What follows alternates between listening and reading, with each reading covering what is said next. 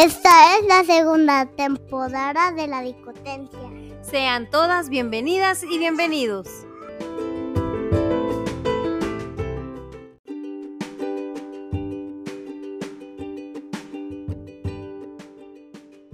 Bienvenidas y bienvenidos a esta segunda temporada del podcast Dicotencia. Comenzamos con nuestro primer cuento, El Tesoro de Maddy, de Pedro Pablo San Cristán. Maddie era una medusa curiosa que durante uno de sus paseos por el fondo del mar descubrió una cueva muy escondida, en cuyo interior había un cofre brillante y misterioso. A su lado tenía un cartel que decía, no podrás llevar joyas más valiosas. Aunque el cofre era pesadísimo, Maddie se lo llevó a casa, convencida de haber encontrado un gran tesoro. Una vez en casa lo abrió llena de nervios y emoción, pero dentro no contenía joya alguna, tan solo un bonito y sencillo vestido que brillaba con ese tono especial que tienen las cosas mágicas. Cuando se recuperó de la desilusión, Maddie decidió probarse el vestido y salir a dar un paseo.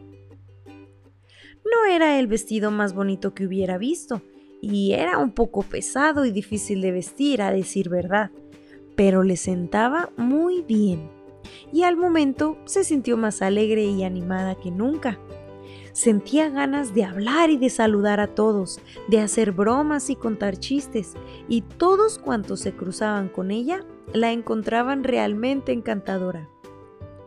Pero Molborón, el terrible y gigantesco pulpo malvado, tenía que fastidiarla y solo unos días después, en el fondo del mar, todos corrían a esconderse al enterarse de su llegada. Maddie se quedó ahí sola, tan contenta, pues con su vestido mágico solo sentía alegría. Hola, pulpito, dijo alegre y divertida. ¿Quieres jugar conmigo? Molborón se sintió bastante contrariado al ver que la pequeña medusa no huía como los demás. ¿Qué? ¿Es que no tienes miedo? dijo con una voz terrible. Pero ¿por qué iba a tenerlo si te tengo a ti para defenderme? respondió confiada. Venga, vamos a jugar. El pulpo malvado mostró sus tentáculos amenazadores, moviéndolos ligeramente de un lado a otro. A Maddie aquello, más que asustarle, le recordó una danza india. ¡Pero qué buena idea! ¡Vamos a bailar! ¡Oh!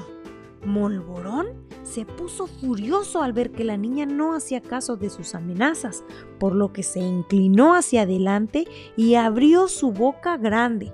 Sus ojos se pusieron rojos y las ventosas empezaron a echar burbujas de ira.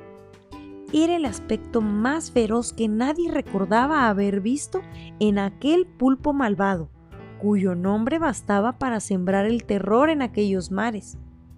Un gran silencio se hizo mientras Maddie observaba el terrible aspecto del pulpo.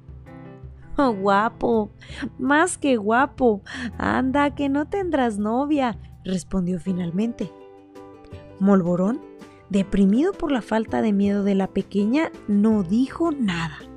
Solo se quedó escuchando sus palabras, palabras y más palabras.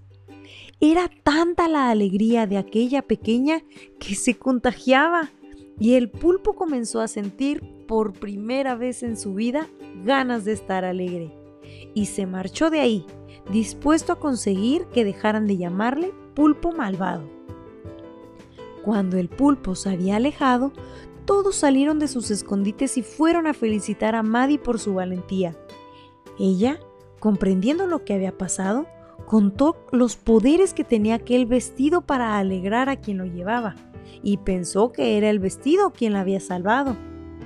Pero entonces varios peces saltaron a la vez.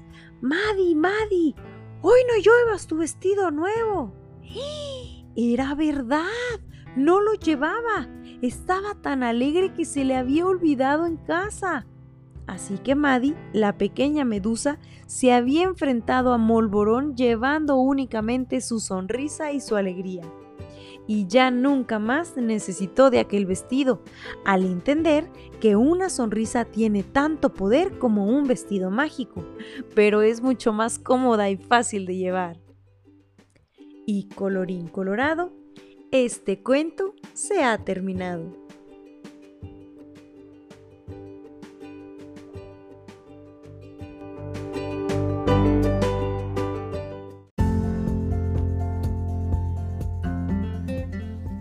Si te gustó este cuento, déjanos un comentario en esta plataforma o corre a nuestro Instagram, arroba dicotencia, y dinos qué cuento te gustaría escuchar. Muchísimas gracias por pasar por la dicotencia. ¡Hasta luego!